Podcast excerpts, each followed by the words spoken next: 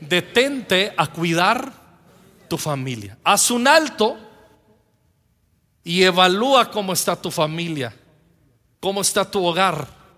Y aquí muchos dirán, ah, es una predicación, pastor, para los casados. No, tú eres soltero, tu familia son tus hermanos y tus padres. Hay que evaluar, estoy honrando a mi papá, estoy honrando a mi mamá, estoy asegurando que mis días sean largos. El que maldice a papá y a mamá, se le apagará su lámpara en, en tinieblas, dice en la Biblia. Se me escapó la palabra correcta. En oscuridad tenebrosa. Gracias, Jonathan. Proverbios 20:20.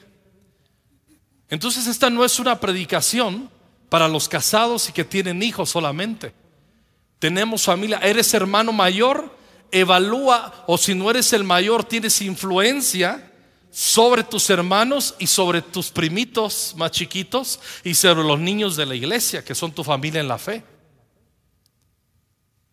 Y los que estamos casados tenemos que detenernos y hacer una evaluación si estamos permitiendo que la gracia de Dios y el reino de Dios y la vida de Cristo se están manifestando en nuestras vidas y en nuestros corazones. O estamos viviendo conforme al mundo o estamos viviendo de sentimientos y de reacciones solamente y de ideologías que están en contra de la palabra de Dios. Cantares 1.6, la parte B. Me pusieron a guardar mis viñas y mi viña que era mía no guardé. Estos versículos admiten una omisión. Cuando nosotros recibimos una instrucción o sabemos que tenemos que hacer cosas que son inobjetables. Yo a mis hijos les he enseñado desde que son niños, la gran mayoría de la vida se va a tratar de que hagas cosas que te corresponde hacer y que la mayoría de ellas no te gustan pero que son necesarias para que avances en la vida honrando al Señor y estructurando tu vida y tener una columna vertebral fuerte para el porvenir y bendecir a tus generaciones. Los que estamos ya grandecitos, que no nos cosemos al primer hervor, entendemos perfectamente la importancia de la obediencia. Y hemos vivido muchos rollos por nuestras desobediencias. Pero aquí vamos viendo, no podemos omitir los asuntos que nos han sido dados en nuestro hogar. A los hombres Dios nos dice eh, en las epístolas, el que no provee para su casa es peor que un incrédulo y ha negado la fe. Eso a nosotros como cristianos nos deja asfixiados porque nos dice a los hombres que es nuestro deber traer la provisión al hogar sin pretextos. Y ahí es donde uno se agarra del Señor y uno pide sabiduría, fuerzas e inteligencia. Y va a haber momentos de dificultad, pero es donde entra la fe y es donde entra la ayuda de una esposa entendida, de unos hijos entendidos. Y es donde bajo la gracia del Señor vamos a esperar ver milagros de provisión y puertas abiertas otra vez porque Él te lo ha prometido.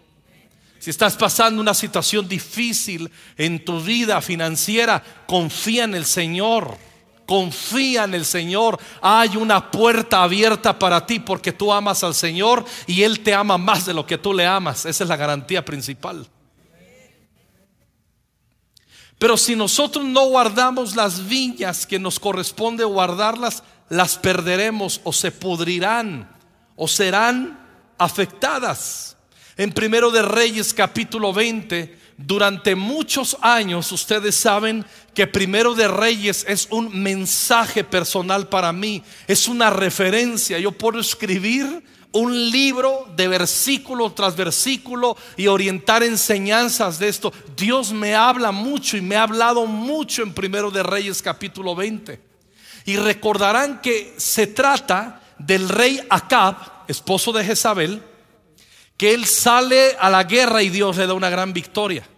Y cuando termina de celebrar esa victoria, viene un profeta y le dice, el año que viene va a venir el enemigo, al que acabas de derrotar, va a agarrar fuerza y va a venir y se va a querer vengar de ti. Así es que está atento, traza un buen plan, dice la NBI, traza un buen plan para que cuando venga no te agarre desprevenido y lo puedas volver a derrotar.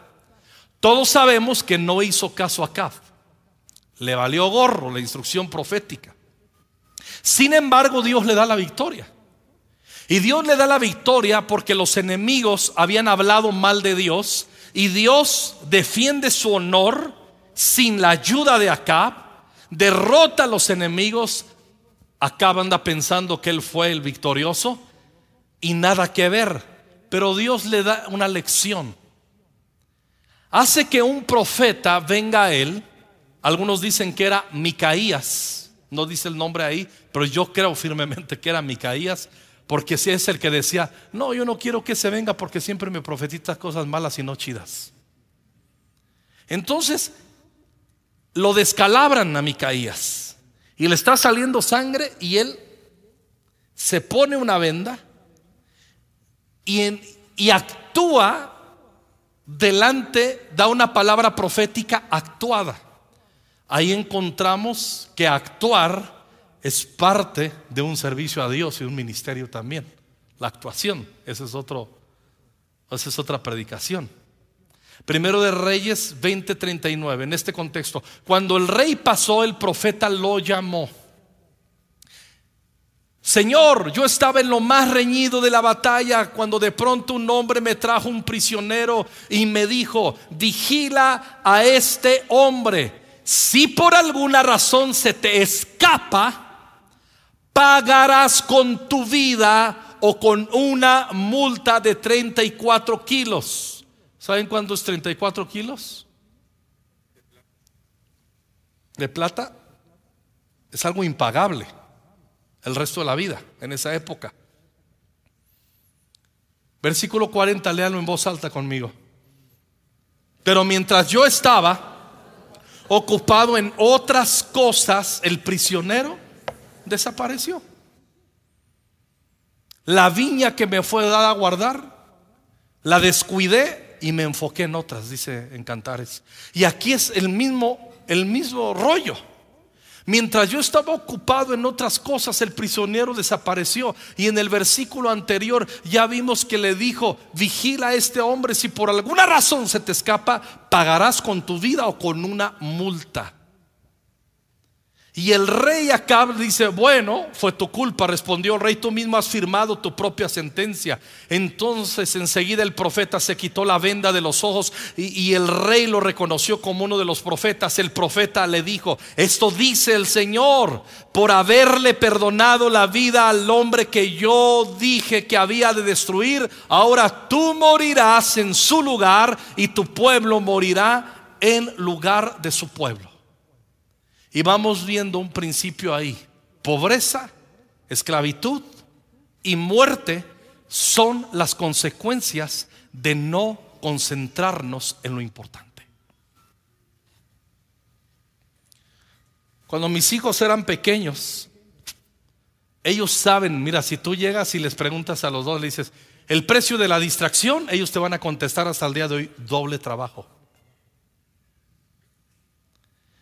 Ellos sabían que si se distraían en sus tareas, les iba a costar doble trabajo. Y siempre estaban, eh, eso está mal, cuando le revisaba Norma o yo, más Norma, eh, eso está mal. Y yo, no, pero ¿por qué? Yo ya acabé, ya tengo que ir a jugar. Y es que el precio de la distracción es doble trabajo. Siempre vamos a cobrar, más bien a pagar la factura de nuestras distracciones. Y cuando nosotros no hacemos un alto para evaluar la importancia y cómo está, cómo están yendo las cosas objetivamente con la ayuda del Espíritu Santo, conforme a la palabra, en nuestro matrimonio, en nuestra familia, con nuestros hijos, tarde o temprano vamos a cobrar, a tener que pagar, quise decir, la factura. Y esa no es la voluntad de Dios. Nunca la voluntad de Dios es pérdida.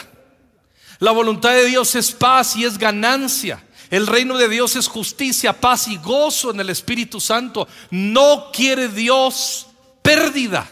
Pero cuando, la, cuando la, hay, muchas veces es el resultado de que no nos dimos a la tarea de hacer un alto y hacer una evaluación y dejar que la palabra renovara nuestras actitudes, nuestra mente y la administración de nuestra familia, de nuestro hogar. Mantener el enfoque y hacer que el corazón de nuestros hijos esté orientado y nuestra familia en general encaminado a Jesús. Jesús es camino, Jesús es verdad, Jesús es vida. Eso será la evidencia de estar formando un hogar conforme al corazón de Dios. Y eso es lo que está buscando el Señor. En 1 Samuel capítulo 7, versículo 1. Dice, entonces los hombres de Kiriat Yarim fueron por el arca del Señor. La llevaron a la casa de Abinadab que estaba en las laderas y comisionaron a su hijo Eleazar para que se encargara de ella.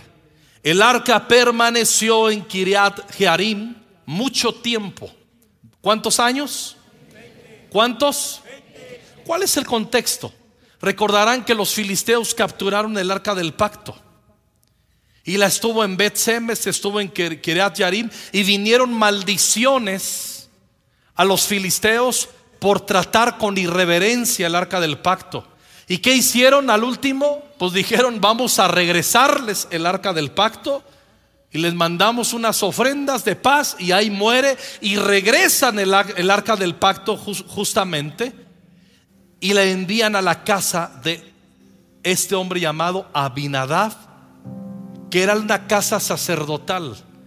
Su hijo Eleazar era un encargado y tenía otros dos hijos que se llamaba, uno se llamaba Usías y otro se llama, perdón, Usa y otro se llamaba Ahío o Agío. Vayan conmigo a segundo de Samuel capítulo 6, por favor. ¿Se acuerdan que David va a trasladar el arca por amor a Dios? ¿Se acuerdan? Tiene pasión, tiene devoción. Ese es el contexto. Segundo de Samuel 6.1.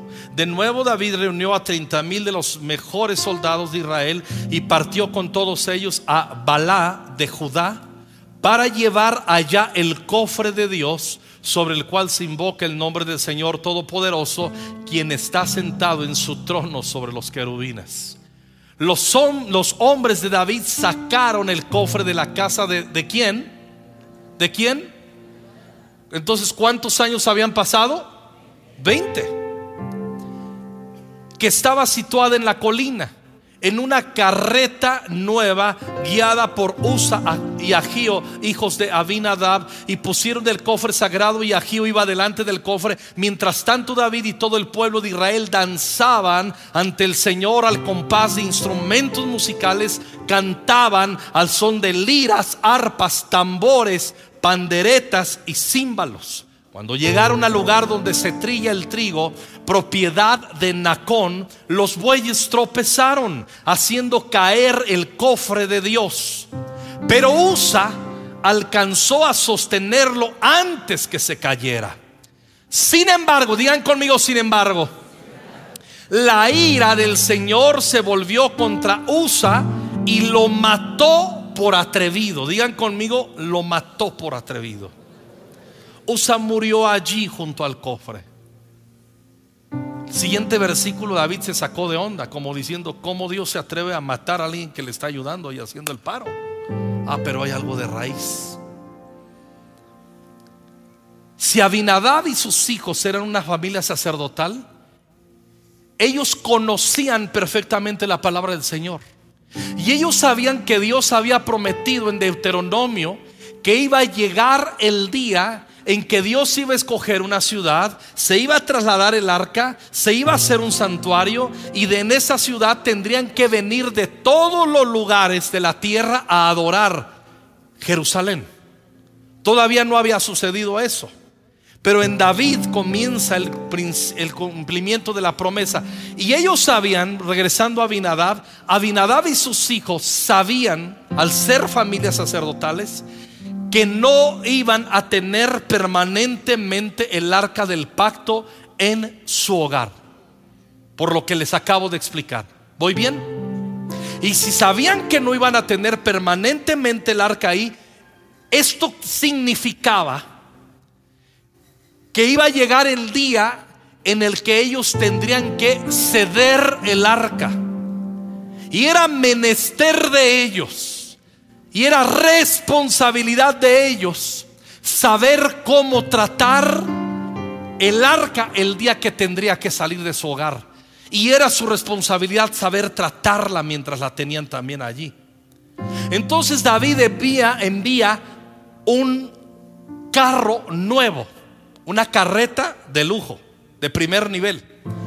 Pero la palabra no decía que se tenía que tendría que trasladar el arca en una carreta nueva, sino conforme a la ley del Señor, los eh, sacerdotes coatitas, los descendientes de Coat, lo tendrían que hacer con ciertas especificaciones en unas barras sobre sus espaldas. Eso lo sabía Abinadab, pero lo olvidó. Eso lo sabían sus hijos, pero lo olvidaron. No estuvieron atentos a las prioridades y a los detalles. ¿Y en qué terminó todo? En muerte de uno de sus hijos. No debió de haber terminado así. Y terminó así porque no se detuvo Abinadab a hacer altos para intentar enseñar principios y repasar palabra por palabra en el corazón de sus hijos. Abinadab debió de haber enseñado a sus hijos que llegaría ese día y cómo tendría que, suceder. Abinadab era el primero que le debió de haber dicho a David y a los siervos que trajeron el, el carro. No, no, no, no, no, no. ¿Cómo que en carro? La ley del Señor dice que es de esta manera. Fue el primero. Hubiera evitado la tristeza de David y la muerte de su hijo. Y hubiera evitado que un día de alegría se convirtiera en un día de luto en Israel. Si él hubiera aplicado la palabra, pero era un hombre que era distraído, iba muy a prisa en la vida y se acostumbró a tener el arca y nunca pensaba en detalles. Por eso es importante hacer un alto y evaluar, ¿está moviéndose el Espíritu Santo en mi matrimonio? ¿Se está moviendo el reino de Dios? ¿Está establecido el reino de Dios en mi matrimonio? ¿Está establecida la gloria de Dios en mis hijos? Mis hijas y mis hijos están temiendo a Dios. Mis hijos y mis hijas están amando el mundo y las cosas del mundo. Y yo lo estoy permitiendo o los estoy llamando a, que piensen en el temor del Señor estoy guiando a mis hijos, estoy supervisando mi hogar de la manera correcta. Pero eso escuchen muy bien, no sucede si no hago un alto. En nuestro hogar, les hemos contado antes, practicamos las trasquiladas. Practicamos las rasuradas, les llamamos. ¿A qué me refiero? Es una práctica que tenemos desde hace muchos años, Norma y yo, con nuestros hijos. Porque al último, escuchen muy bien, la iglesia doméstica es la más importante y de ahí se deriva toda la devoción hacia la iglesia local.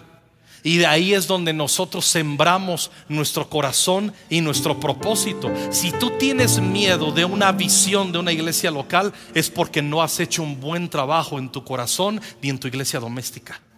Si no tienes un compromiso profundo en una iglesia local, es porque no has trabajado la iglesia doméstica, comenzando por tu propio corazón. Hay muchos que confunden y dicen en sus prioridades es Dios es verdad. Mi familia y luego el servicio a Dios. Es que están conectados. Es como decir la uña separada del dedo. Es imposible. No hay uñas separadas del dedo. Morirían. ¿Estamos de acuerdo? Igual, ¿cómo es que tú sabes que estás haciendo un trabajo extraordinario en tu hogar? Cuando tu familia, cuando tus hijos y tus hijas están sirviendo al Señor, como dijo Josué, yo y mi casa serviremos al Señor. Cuando tú tienes que estar arreando a tus hijos o ni siquiera te importa que tus hijos o tus hijas sirvan al Señor, wow, haz un alto y evalúa a dónde terminarán tus hijos y tus hijas. Es importante ayudar a nuestros hijos a pensar y a nuestras hijas a pensar. Que no sean cabezas huecas, que sean inteligentes de acuerdo a este libro, que es la palabra de Dios, que Jesús dijo, las palabras que yo os hablo son espíritu y son vida. Entonces vamos viendo que eso terminó en muerte.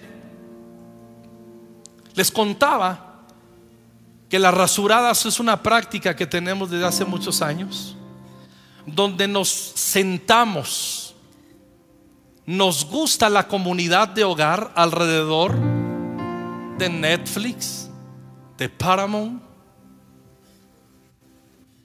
de Apple TV y las que tú quieras. Es una manera de conexión con mis hijos y en el hogar. Escoger una serie y verla en familia y comentarla o una película y como en casa hay cineasta, pues siempre aprendemos a analizar una película de una manera muy linda y, muy padre y, y nos resulta en diversión y en bendición. Pero ante todo hay un vínculo familiar. Pero Norma y yo seríamos muy tontos si toda nuestra la edificación de nuestro hogar gira alrededor de un PlayStation jugando con nuestros hijos, de Netflix, de las plataformas, de restaurantes que tienen su lugar y debe suceder. Me estoy explicando, pero no puedo creer que yo tengo una buena paternidad porque les doy vacaciones a mis hijos, porque estoy pagando la cuenta en, el colegio, porque esto, porque lo otro. No puedo yo creer que soy exitoso solamente limitándolo a ser un proveedor. Es parte de... Hasta los no cristianos entienden el sentido básico de la provisión. Me estoy explicando. Entonces tiene que hay algo más y es traer el reino de Dios a nuestras casas, pero hay que hacer altos y hay que hacer evaluaciones para ello. Es súper importante hacer evaluaciones para ello. Gracias. ¿De qué se trata? Esas rasuradas.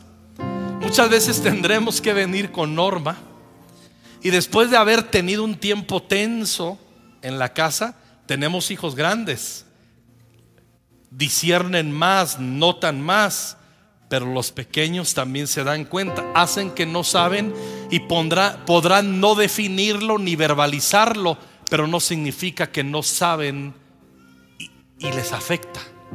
Entonces venimos con Norma y ya después de que nos metimos dos, tres bronquillas por ahí, ya después de todo esto, ya después de la tensión, ya después de esas horas de mm, no le hablo mucho, ya después de esas horas, ¿saben de lo que estoy hablando? Somos los únicos desgraciados pecadores. ¿Alguien sabe de lo que estoy hablando en el matrimonio? ¿Sí? Nomás cuatro, los demás cómo le hacen para no tener de eso ve. Sí, ok.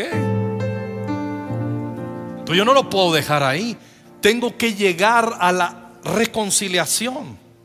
Debo transitar a la reconciliación y al perdón, lo que hablamos hace rato.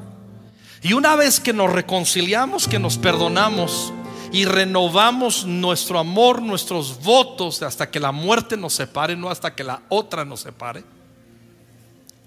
La otra es la muerte, en mi caso. Espero que para ti también, hombre, mujer.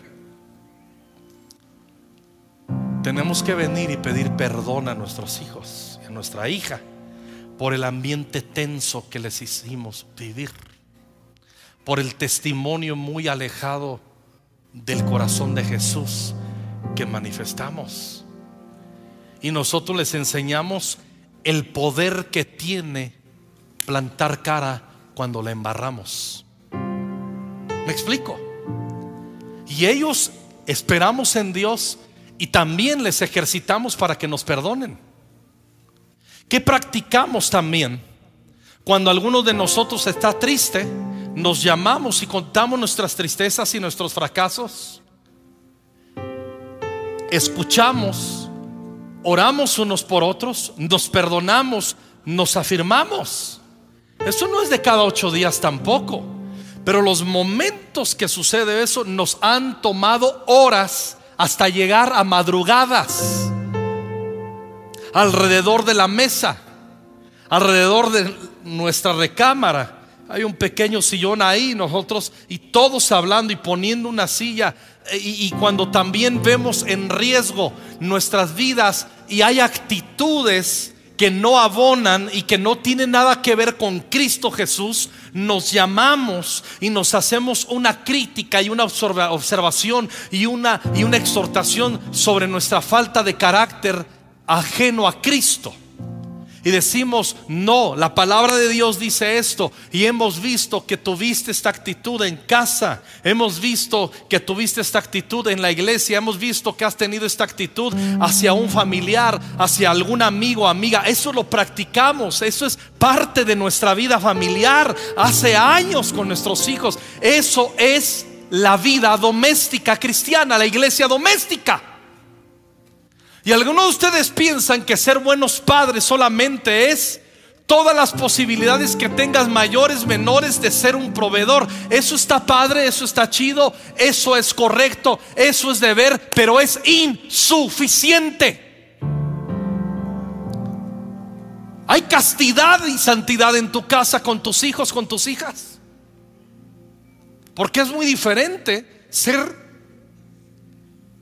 la castidad es, es, algo que todos los cristianos debemos de cuidar.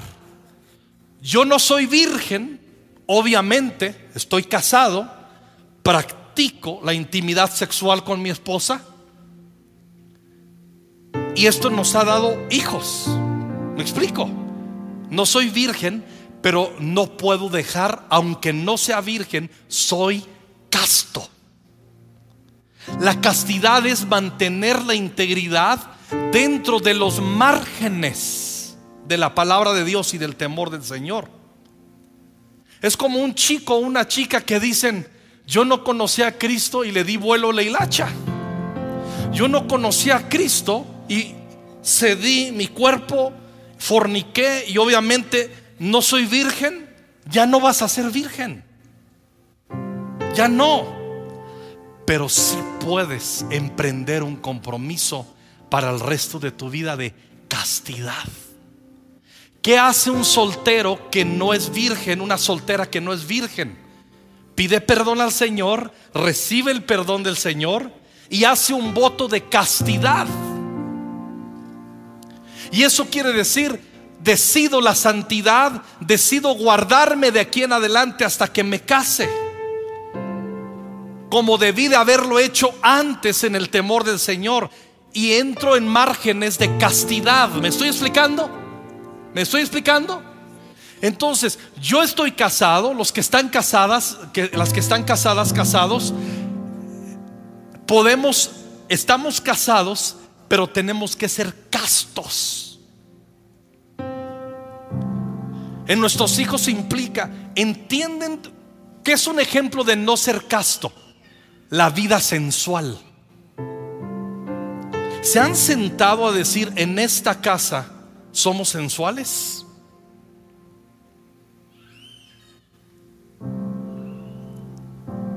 ¿Esto honra a Dios? ¿Esto bendice a Dios? No confunda, no me voy a meter en rollos, creo que todos tenemos entendimiento para el comentario básico y suficiente que hice. Pero esas cosas nunca las discernimos si no hacemos un alto.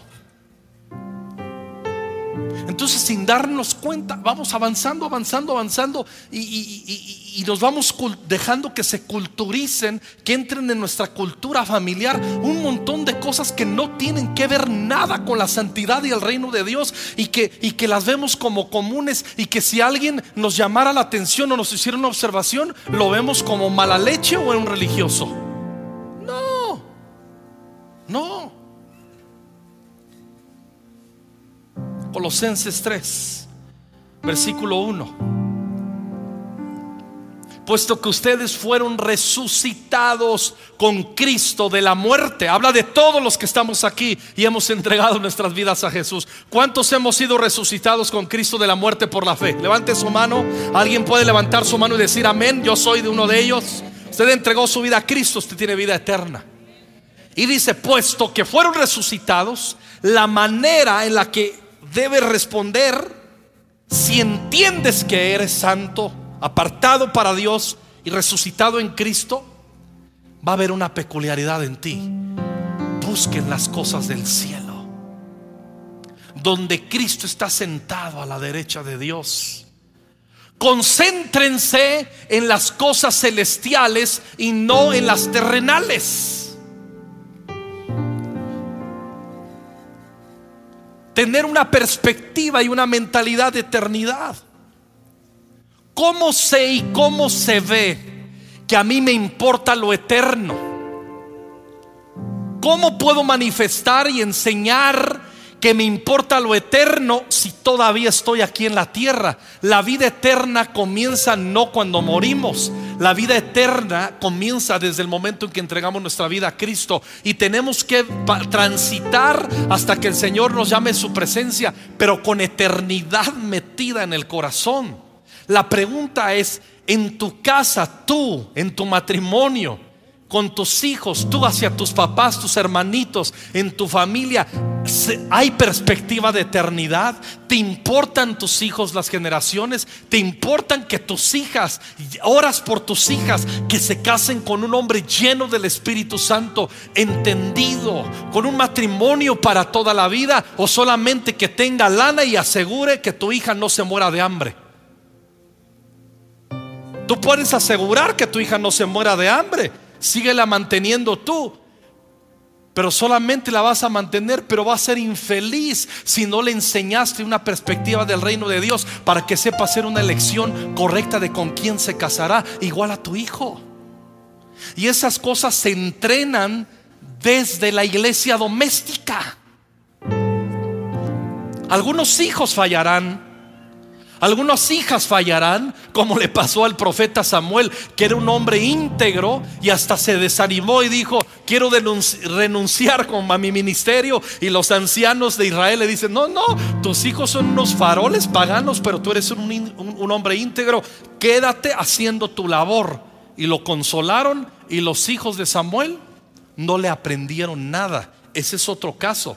Pero yo estoy hablando de los padres Abinadabs que no supieron hacer altos para enseñarle a sus hijos que no fueran irreverentes y que no sean irreverentes en cada decisión que toman y el resto de sus vidas, porque si no se los va a llevar el tren. Instruye al niño en su camino y aun cuando fuere viejo, no se apartará. Este pastor guapo que les está hablando es consecuencia de la vida cristiana que mi mamá, esa viuda, que no hablaba bien, ya les he dicho que cambiaba las vocales cuando hablaba, era de un pueblo de Michoacán, mucho en vez de mucho. Dijiste, dijiste, mucho dijiste que no era así. Te voy a meter muchacho unos fregadazos. Así hablaba mi mamá. Pero esa señora no era tan culta. Ah, pero era una fiera en el espíritu y en el entendimiento de meternos el reino de Dios. ¿Lo estás haciendo en tu, con tu casa? ¿Qué es lo que... A ver, quita la seguridad financiera de tu hogar, elimínala. ¿Qué queda? Queda Cristo. Eso es muy bueno. Y Dios quiere que seas prosperado.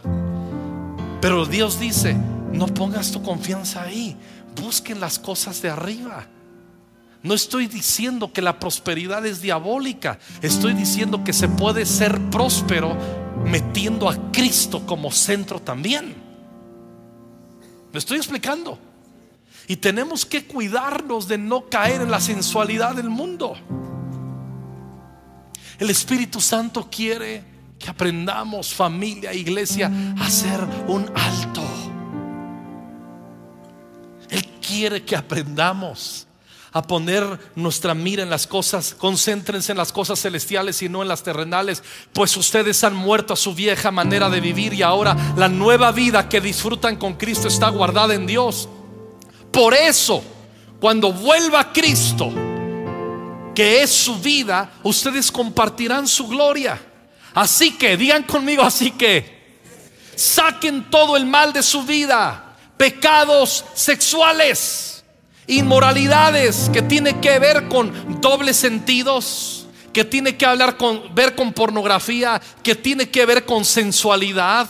Dice malos pensamientos, sáquenlos, malos deseos y codicias, sáquenlos, que es una forma de adorar ídolos. Todo esto hace que Dios se enoje con los que son desobedientes. Eso era lo que hacían ustedes antes cuando llevaban una vida mala, pero ahora quiten de su vida todo esto el enojo, la ira, la maldad, los insultos y las malas palabras. No se mientan unos a otros porque ya se despojaron del antiguo ser humano que eran y del mal que hacían. Ustedes se han revestido de una nueva forma de ser. Dios los está haciendo nuevos a imagen de aquel que los creó hasta que lleguen al pleno conocimiento de Él. En esta nueva vida ya no importa si usted es judío o no, circuncidado o no, culto o ignorante, esclavo o libre, Cristo está en usted y Él es lo único que importa. La pregunta es, en tu casa cuando te sientes, observa a tus hijos. Lo único que les importa a tus hijos es Cristo. ¿O es lo más relevante y destacado en sus corazones? Observa a tus hijas. ¿A qué les has entrenado? Claro que un mensaje así no lo vas a encontrar en una iglesia donde lo único que les importa es tener gente. A mí lo único que me importa es que se forme Cristo en ti y en tu hogar. Vida pastoral. Que Cristo se ha formado en ti. Y está terminando. Y de ahí en adelante sigan leyendo Colosenses. Habla del matrimonio, habla del trabajo, habla de nuestro comportamiento, de nuestra ética matrimonial, en nuestra manera de desarrollarnos en el trabajo.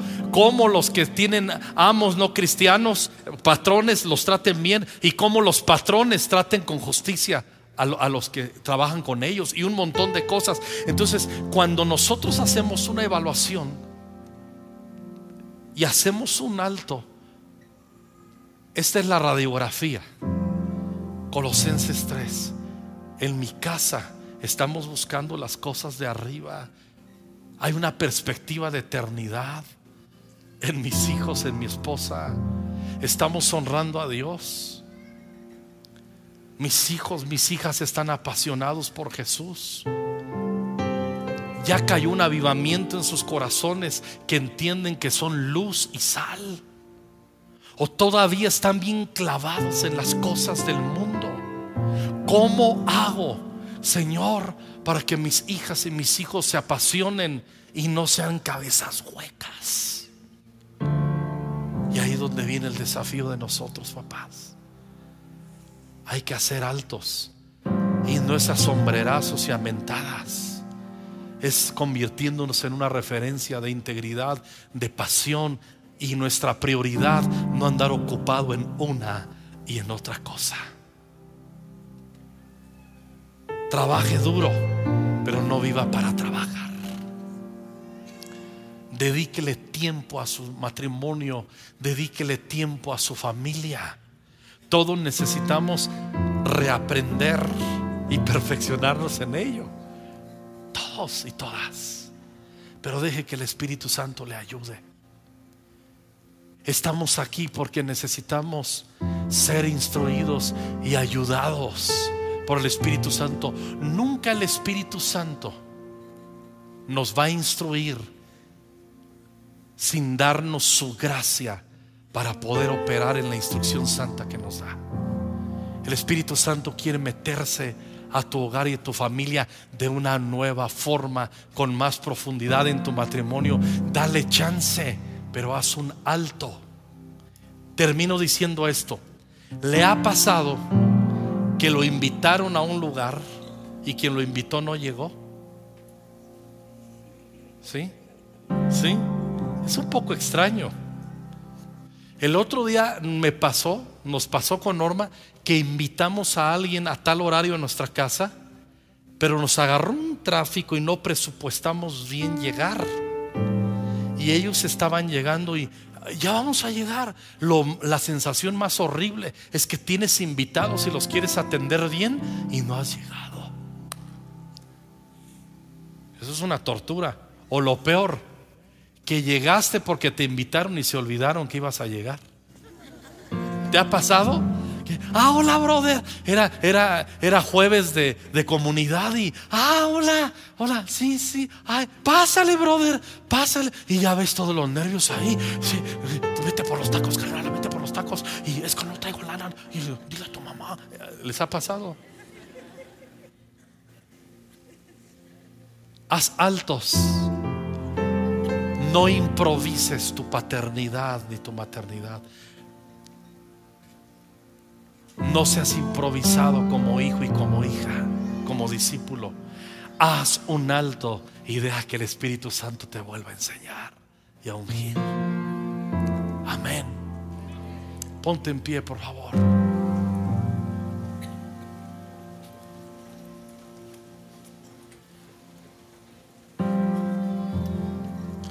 Pon tu mano en tu corazón. Venga el equipo si es que está despierto a esta hora. No, no, se levantaron a las 5 para estar aquí y a esta hora se ponen allá en backstage. Si les tomaran una foto y la pusiéramos ahorita en la pantalla, wow. Ahorita se están peinando, se están arreglando. Isaín viene fingiendo que estaba despierto. Gracias por su servicio. Gracias por su servicio. Gracias por aguantar hasta el último culto. Último culto. Hay que darles tiempo que despierten. Ya les avisaron, el pastor los está llamando. Quisiera ver un video de lo que está pasando allá atrás. Y tú más.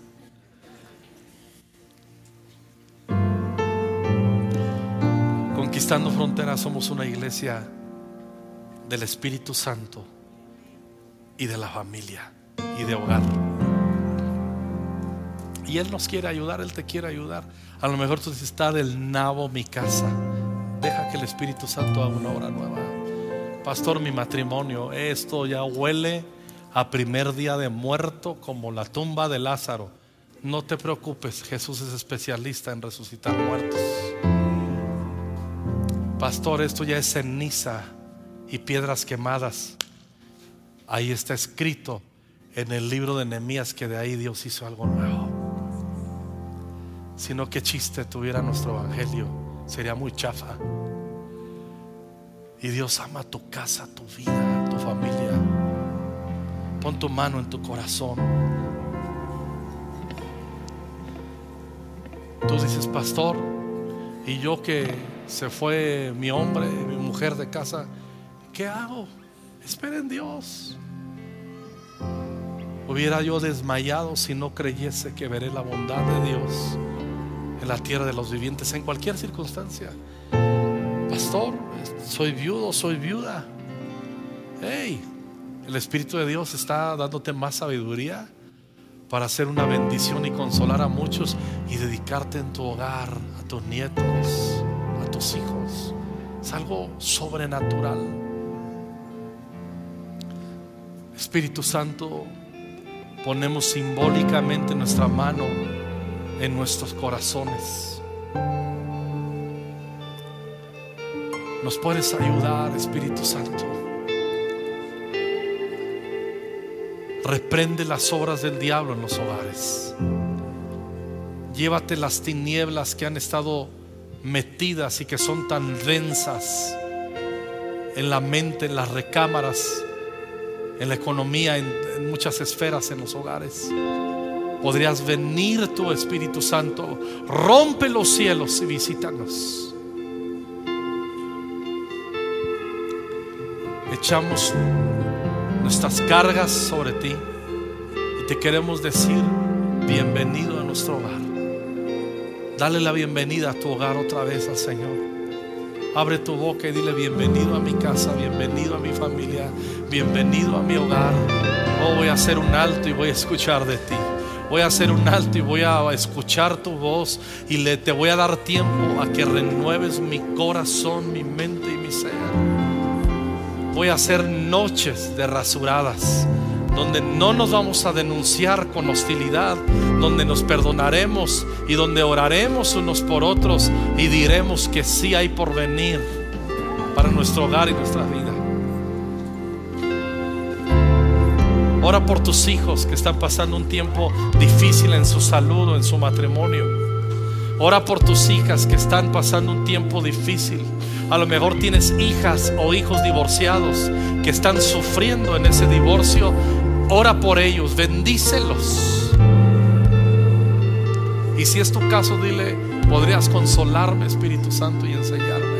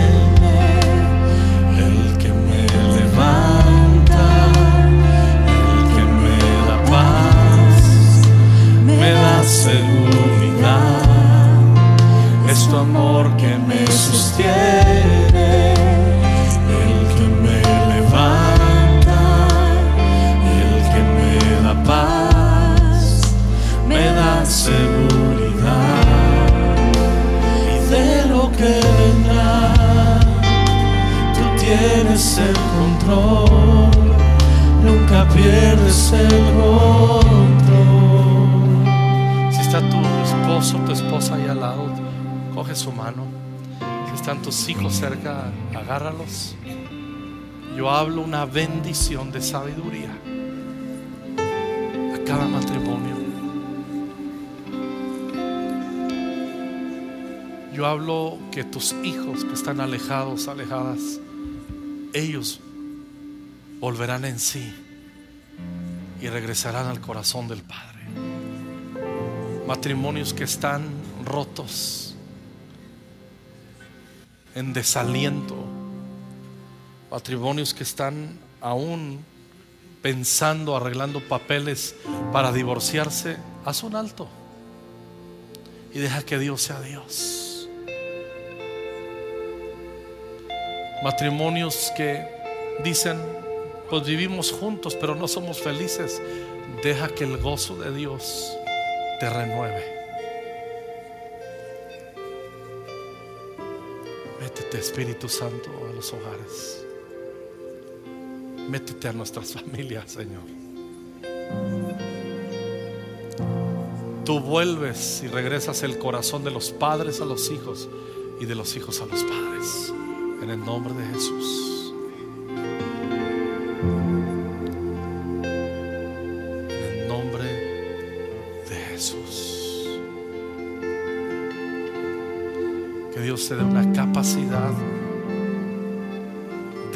Tus hijos a una pasión desbordante por Jesús. Porque si no los vas a perder. Todo lo que les des, si no tienen pasión y entendimiento del reino de Dios, los vas a perder. Y Dios no quiere eso. Dios no quiere eso. Dios quiere que los metas a la hoguera y al fuego del Espíritu Santo.